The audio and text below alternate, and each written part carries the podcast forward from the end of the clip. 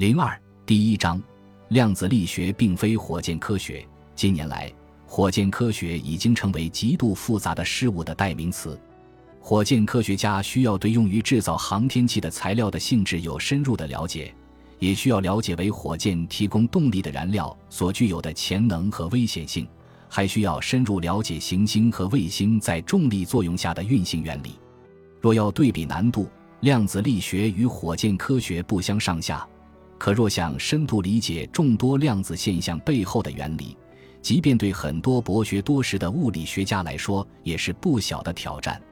物理学界很多聪明的科学家都致力于解答如下未解之谜：如何用量子力学解释黑洞内部存在着巨大引力，而这种引力在宇宙的早期演变中起着至关重要的作用？然而，量子力学的基本理念并非火箭科学。理解量子力学的难点，更多的在于我们对它的陌生感，而不是因为它真的那么难以理解。我们必须抛弃从现实观察和经验中获得的关于世界运行方式的一些认知。一旦抛弃了这部分认知，再用理解量子力学所需的新概念取而代之，接下来我们需要做的就是一些想象力的练习，而非对智慧的锻炼。此外，无需具备专业级别的复杂数学分析能力，我们也可以理解量子力学的基本原理在日常生活中的作用。量子力学的理论基础非常独特，也让人觉得很陌生，对它的解读至今仍存在争议。不过，我们会把对这个问题的大部分讨论放到最后一章进行，因为这本书的主要目的是帮助读者理解如何用量子力学对众多自然现象做出解释。比如类似原子形态的物质如何运动，再比如解释我们在现实世界中熟悉的众多自然现象。我们会在第二章中讨论量子力学的基本原理。我们会发现，物质的基本粒子与足球、鼓粒或者沙子这些日常物体不同，有时这些基本粒子会像波一样运动。这种波粒二象性现象在决定原子以及它们内部的亚原子世界的结构和性质时起到了至关重要的作用。我们将从第三章开始讨论以下问题：量子力学的基本原理在我们熟悉且重要的现代生活中起到了怎样的基础性作用？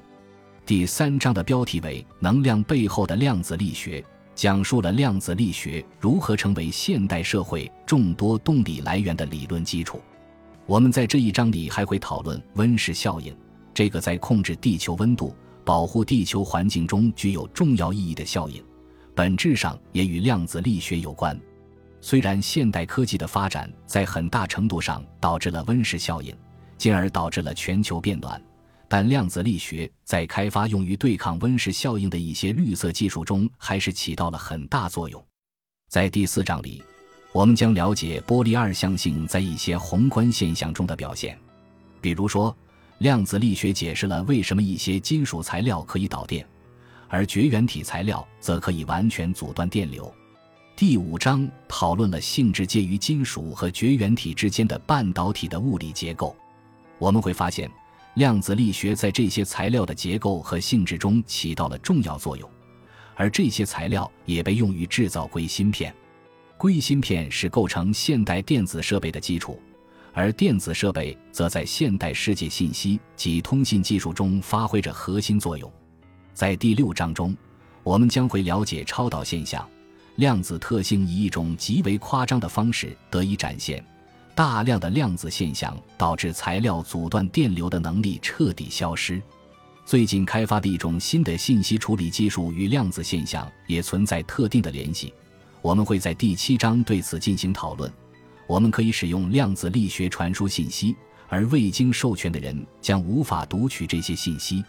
我们还会了解到，人类已经制造出了量子计算机，其运算速度会比日常使用的计算机快上几百万倍。在第八章中，我们将回到如何解读并理解量子力学独特概念的问题上，同时引入一些在量子力学领域仍然存在争议的话题。第九章则致力于将所有内容整合在一起，对这个学科的未来发展做出一些猜想。读者可以看到，这本书的大部分内容都在讲述量子力学对我们日常生活的影响，因此。我们讨论的是现实中出现在我们眼前的量子力学现象，而不仅仅是只存在于理论中的量子力学。例如，虽说量子力学是理解原子内部结构的关键，但很多时候，原子本身也遵循规范的日常物体运动的物理学原理。所以，气体中的原子会四处运动，像小球一样撞到容器壁上，或者互相碰撞。与此形成对比的是。当几个原子结合在一起形成分子时，它们的内部结构就会由量子定律决定，而这些定律直接决定着分子的某些重要特性，比如一些分子具有在温室效应中吸收并重新散发辐射的能力。在本章中，我会对理解后续章节所需的概念作出解释。首先，我会对量子力学出现前形成的一些数学和物理的基本概念进行定义。其次，我会回顾一些19世纪的科学发现，尤其是和原子本质有关的发现。这些发现表明，我们的思维需要进行革命性的改变，而这个改变就是后来的量子力学。